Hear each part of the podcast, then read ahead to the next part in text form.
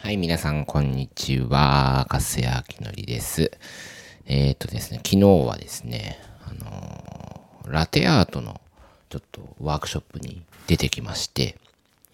あのー、まあ、うちは、まあ、ご存知の方はいると思うんですけども、あのまあ、カフェもやってるわけですね。で、まあ、フラットスタンドっていうカフェが、えー、もう2016年から、あの、始まってですね、もう7年、8年目を迎えるわけなんですけども、えー、私、えー、ラテアートあ全くできないんですよ。まあ、あの、まあ、それはそうなんですけど、あのまあ、週1回、えー、最近はお店に立ってコーヒーはね、入れているんですが、あのうちはまあカフェオレ、あのエスプレッソマシーンはないのでカフェオレという形で出してるんですが、まあ、あの牛乳の使ってですね、フォーム、まあ、スチームは作るわけですね。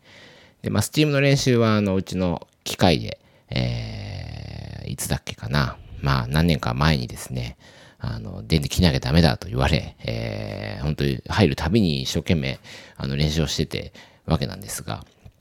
まあ、それでもちゃんとできるってわけではないんですが、まあ、あの、提供できるぐらいには、あの、まあ、フォームに関してはですね、スチームに関しては、あできるかなとは、えー、思ってはいるんですが、まあ、あの、ラテアートに関しては一切できなくてですね、あのよしと、ちょっとこれは、えー、行ってみようってことで昨日行ってきました。で、どこ行ったかっていうと、えっ、と、今、あの、この間ですね、4月に、えー、ガスや貸し出しますという企画をあのやっておりまして、えー、そこで、あの、東大和市の、あの、クリカ食堂さんっていうベーグル屋さんの、えー、前でですね、コーヒーをあの出させてもらったんですね。で、その時に、あの、クリカ食堂さんのお知り合いで、えー、っと、カフェがあって、そこで、えー、焙煎もされているという、あの、コーヒー豆を作ってらっしゃるっていうことで、えー、そこの、えっと、コーヒーの、えー、を、その時は出させてもらったんですけども、えー、それをきっかけにちょっと僕も、えー、そのコーヒーカフェとですね、え、カフェの、え、オーナーさんと、え、少し仲良くなりまして、え、ちょっとその、お店のワークショップがあるということで昨日行ってきました。あの、立川市の若葉町ってところにね、あのマグネットコーヒーさんってところがあるんですけど、とても、あの、素敵なお店で、えー、オーナーの風間さんっていうんですが、もうめちゃくちゃ気さくな方ですね。えー、多分おそらくコーヒーも、知識、えー、かなり、あの、マニアックなものを持ってらして、ご自身も多分相当勉強されてきたんだなっていうような感じがあります。まあ、とはいえですね、お客さんにそのコーヒーの知識を、えどんどん出していくというよりは、なんかこう距離を見て、えここまで行っていいのかなとか、なんかこんぐらいがいいんだろうなみたいな感じの、え雰囲気を、えなんとなく僕は感じながらいつもお話をさせていただいてます。で、昨日はそこのラテアートのワークショップ行って1時間だったんですね。で、えー、っと、お客さんはね、僕ともう一人、参加者二人だったんですけども、えー、っと、まあ、昨日は、えー、エスプレッソマシーン使って、えー、スチームを作るところから、あの、やらせていただきました。で、スチーム作るのは、まあ、何回かやってはいるので、えー、なんとなく、頭の中では分かってはいるんですが、まあ、あの、理論的なものとかね、えー、どうやってこう、あの、空気を入れてって、えー、どういうふうにこう、攪拌していくかみたいなところまでは、まあ、そんなに意識してなかったので、まあ、昨日改めて聞いて、なるほど、なるほどと。まあ、ちょっとそんなのを頭に入れてスチームをやり、で、その後の問題は、まあ、ラテアートですよ。えっ、ー、と、大体ね、10倍ぐらいやらせてもらいましたかね。えー、まあ、あの、最初ね、教えてくださるんで、なんとなくこう、うやっていくんですけども、まあ、最初なんで、もちろんうまくできるわけはないんですが、あまあ、10杯目ぐらいは、うんまあ、なんとか、うん、まあ、もちろんお店で提供できるレベルではありませんが、あなんとかできたかなと。自分の中では、最初ににしては、あこれぐらいやれてよかったかな、みたいなとこまではできました。えー、ちょっとまた、あのー、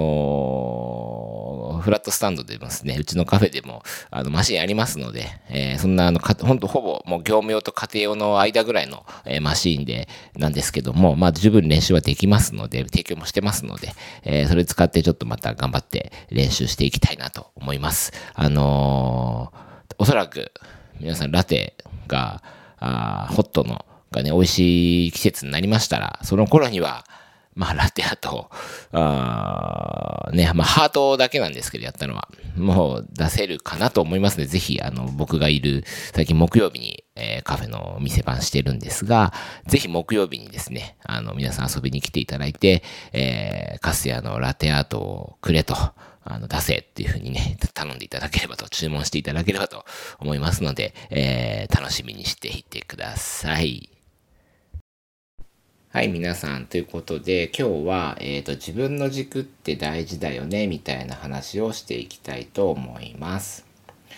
あの、昨日、一人のマネージャーと、あの、ちょっとミーティングをしてて、えー、ある本を読んだ時にですね、あの、カスヤが言ってたことがなんか書いてあったよ、みたいなこと言われて、おお、そうか、みたいなあの、嬉しかったんですけども、あの、まあ、そんな話が出たんですね。で、なん、どんなことが書いてあったかっていうと、まあ、今日、さっき言った自分の軸を大切にしなさいみたいな、まあ、そういうことではあるんです。まあ、めちゃくちゃ抽象的なことなんですけど、あの、何かっていうとですね、あの、まあ、マネージャーとかリーダーとか、もちろん他のスタッフもそうなんですが、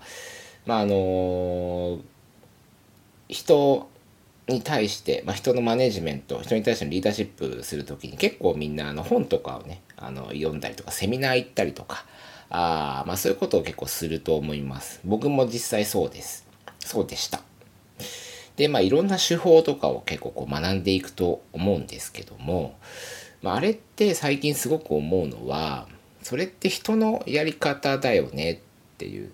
えー、ところであれを真似したところでおそらくそんなに効果的ではないんじゃないかっていうのをすごく感じています。あのこの間ですね、えーと、ある、えー、自分の僕の、まあ、メンターの方がいるんですけどその、えー、まあ、メンターがこうお話しされる、えー、まあ、経営者向けの講演会みたいなのがあったんですね。でそれに出席した時にあのアルファ世代のお話が出ました。まあ、Z 世代の次の世代、アルファ世代ってお話があって、まあ、経営層の人たちが結構来てるんですよ。まあ、いわゆるおじさまたちですよね。まあ、僕もおじさんですけど、まあ、50代、まあ、60代、まあ、上だと70代の人もいたのかな。なんかそんな人たちの中で、アルファ世代とうまく話ができないんだみたいな、その人たちにどう伝えればいいんだみたいな質問があってですね、まあそれをちょっとこう聞いた時に、うーん、なんだろうなって考えてたんですけど、やっぱり、もちろんその手法は大事なんですよ。やっぱ、あの、話すための手法は大事なんだけど、まず、あなたたち自身が、えー、その、例えば会社という場所であったとしたら、あなたたち自身が自分はその会社で何を成し遂げたいんだっていうことをちゃんと伝えてますかっていう、伝えてますかっていうか、まあ、伝わらなくてもいいんだけど、声に出してますか？えーと、そのあなた自身が経営者として代表としてみんなと一緒に見たい景色ってっていうのを、えー、常に発信してますかっていうところだと思ってます。あのそこがないとその自分の俺はこうしたいんだっていうような僕はこうしていきたいんだ私はこうしたいんだっていう軸がないとですね、えー、会話っていうのも普段の会話にしろまあ対話にしろ、えー、議論にしてもすごく薄っぺらいものになっていくと思います。いくら、えー、そこでじゃあ手法とかね、えー、手段みたいなものをですねいっぱい入れたとしてもすごく薄っぺらいものでそれ本当にあなたの言葉なの？みたいなことになっちゃうと思うんですよ。まあ皆さんこれはもうね、えー、やってる方なら普段実践してる方なら当たり前だろうって話だと思うんですけどえっとなかなか多分やってる人っていない気がしてます。えー、と最近大企業の研修とかもねいわゆる大企業と言われてる研修で、えー、もうなんかこう受けたり受けたりと言いますか担当したりとかして、え、社員さんとお話しすることもあるんですけどやっぱり自分自身がっていう主語で話できる人ってそんな多くないんですよ。なんでかっていうとやっぱ会社が会社がこう思ってるから私はこうしますとか、えー、あの上司がこういうふうに言ってるからこうしますとか、お客様のためにとかっていうふうに言った方が、まあ、楽なんですよね。なんでかっていうとあの自分自身があの責任持たなくていいから。あの自分の言葉で言っちゃうとやっぱ責任が出ちゃうのであの人がとかあ誰々のためにって言ってた方が楽なんですよ。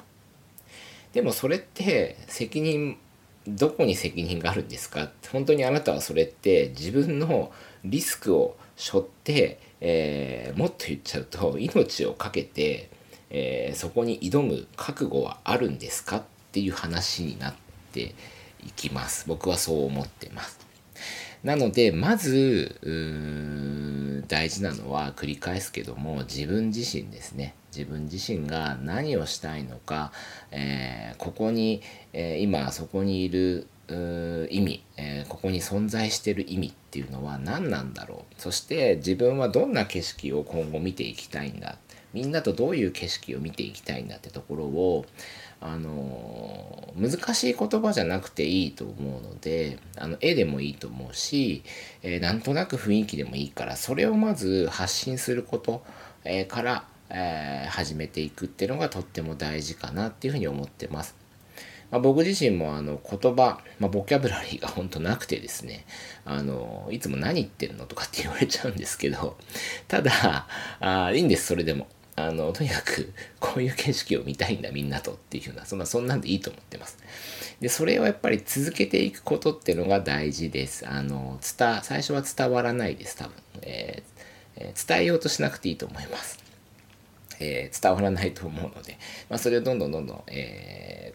ー、あのまあ、タイミングですね、えー、ミーティングの場だったりとか、まあ、そういうのタイミングを見て発信していくっていうのがすごい大事かなっていうふうに、えー、思ってます。でやっぱこれがないとですね、あのいくら誰々のためにとか、えー、動いたとしても結構なんだろうな。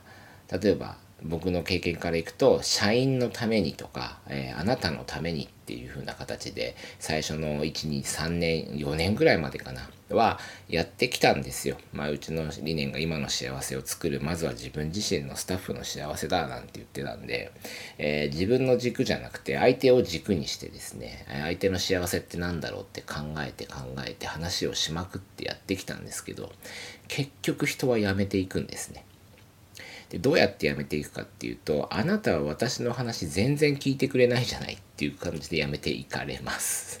えー、中にはあなたに私の人生めちゃくちゃにされましたなんつってやめていかれた方もいます。でもこれはもうしょうがないというかまあそういうふうな僕はやり方をしてきてしまったなと、えー、今では思います。あの話はしてるんですよ。めちゃくちゃ話はして、えー、あなたのためにとにかく自己犠牲を、えー、こうしながらあやってはきたんですけど結局やめていくんですね。でなんでこんな事態が起こってるのかって全く分からなかったんですけどあのー、やっぱり途中で気づいたというか、えー、その4年3年経って気づいたのがですねあ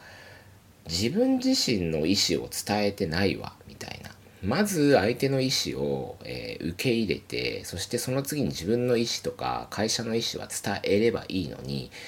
相手の意思を受けまくり受けまくっていたっていう。で相手の意思を、えー、いっぱいもらって手元に貯めまくってたっていうそんな感じですね。だから自分の意思でそれを返してないんですよ。だから向こうとしては言ったよっていう風な感じで思ってるんだけどこっちは聞いたよよし分かったよ。よし分かった。そのあなたのために動きますっていう意思なんだけど向こうとしては行ったのに動いてくれないっていうような、まあ、そういうような感じになっちゃうんですよね。だからまあ、何を言いたいかっていうとやっぱり自分自身は、えー、会社としてはこういうような、えー、社会にしていきたいんだ、え、こういうようなこのプロジェクトをすることによってこういう人を増やしていきたいしとか、まあ、こういう景色を、えそれをその結果によってこんな景色をみんなと一緒に見たいんだみたいなところをですねやっぱりちゃんと伝えてあげるあの発信してあげるってことが大事かなと。それの中でじゃああなたはどんな役割ができますか？まあ、何でもいいと思う。んでその中であなたの個性っていうところを、えー、じゃあそこに山の登るためのあなたは、えー、歩いて物を運ぶ人がいいのか。例えば、えー、それなのか、え先に行って旗を立てる人がいいのかとか、えちょっと最初は様子を見てて何か、え呼ばれたら物を運ぶ人がいいのかとか、